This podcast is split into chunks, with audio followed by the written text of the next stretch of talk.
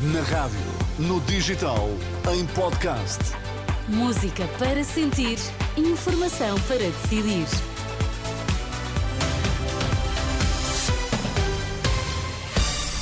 Estas são as notícias em destaque a esta hora. Boa tarde. Olá, boa tarde. O Patriarca de Lisboa deixou um apelo contra a crispação entre partidos e instituições. No Japão, eh, pelo menos seis pessoas terão ficado soterradas na sequência do terremoto de 7.6. O Patriarca de Lisboa apela ao fim da conflitualidade entre partidos e instituições. Foi uma das mensagens deixadas por Dom Rui Valério na missa desta manhã.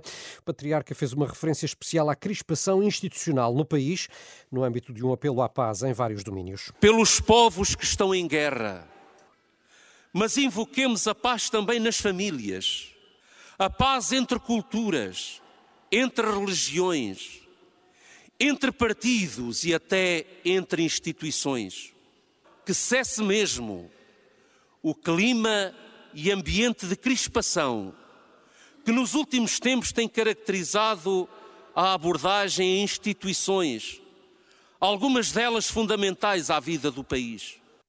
Dom Rui Valério, patriarca de Lisboa, que presidiu esta manhã a missa da solenidade de Santa Maria Mãe de Deus e do Dia Mundial da Paz na Igreja de Cristo Rei da Portela.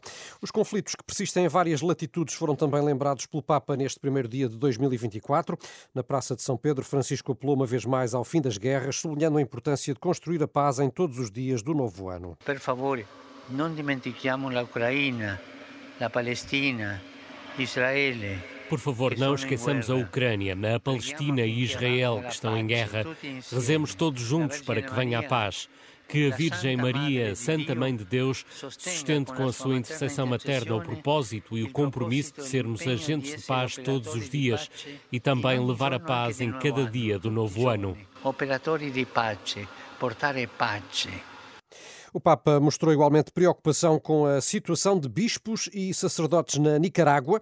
Vários foram presos por denunciarem violações de direitos humanos. Um bispo foi mesmo condenado a mais de 26 anos de cadeia. Seguo com preocupação quanto está avvenendo em Nicarágua. Acompanho com preocupação o que está a acontecer na Nicarágua, onde os bispos e sacerdotes foram privados da liberdade. Exprimo a eles, às suas famílias e a toda a Igreja do país a minha proximidade na oração.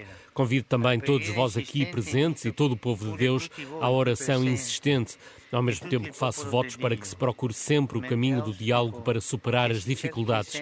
Rezemos hoje pela Nicarágua. Preghiamo per Nicarágua hoje. O Papa Francisco, após a oração do Ângelus, esta manhã na Praça de São Pedro, no Vaticano. E neste Dia Mundial da Paz, a Comissão Nacional de Justiça e Paz lembra os graves riscos associados a sistemas de inteligência artificial, numa nota sobre a mensagem do Papa para este dia, justamente com o título Inteligência Artificial e Paz. Este organismo católico anuncia o apelo de Francisco para que os progressos neste domínio sirvam para o bem. O juiz Pedro Vaz Pato recorda que cabe ao ser humano definir os fins e os meios numa perspectiva ética. As armas autónomas não têm consciência e, e não são agentes morais. Portanto, a responsabilidade pelo seu uso é sempre de pessoas concretas. A mensagem é uma mensagem para o Dia Internacional da Paz e o apelo que faz é precisamente que a inteligência artificial seja utilizada com esta finalidade, a construção da paz e da fraternidade. Pedro Vaz Pato, presidente da Comissão Nacional Justiça e Paz, na mensagem para este primeiro dia do ano, Dia Mundial da Paz, o Papa Francisco denuncia as formas de manipulação ou controlo social que a inteligência artificial pode potenciar. Por cá, a noite de passagem de ano ficou marcada por alguns incidentes. No Montijo, um homem morreu depois de ter sido esfaqueado por uma mulher que, entretanto, foi detida. Também na Praça do Comércio, em Lisboa, uma pessoa foi esfaqueada, tendo sido transportada para o hospital. Até ao momento desconhecem-se os motivos do incidente, como indica a PSP. A comunicação que tivemos foi a partir do 112. Uh, conseguimos perceber que a ambulância se chegou ao local e transportou o cidadão. Até ao momento não temos mais nenhuma informação. Estamos a fazer diligência nesse sentido, uh, por isso estamos uh, a par da situação. Comissário Sérgio Paulo da Polícia de Segurança Pública, em declarações recolhidas pela CNN Portugal, já na praia da Costa do Norte, em Sines, foi encontrado o corpo de um homem de nacionalidade peruana, depois de ter ido a banhos com um grupo de amigos. Três mortos na sequência de 500 acidentes nas estradas portuguesas é o balanço da GNR, que desde sexta-feira contabilizou ainda 13 feridos graves. Quanto à PSP, nos últimos três dias do ano, registrou 344 acidentes, dos quais resultaram três feridos graves.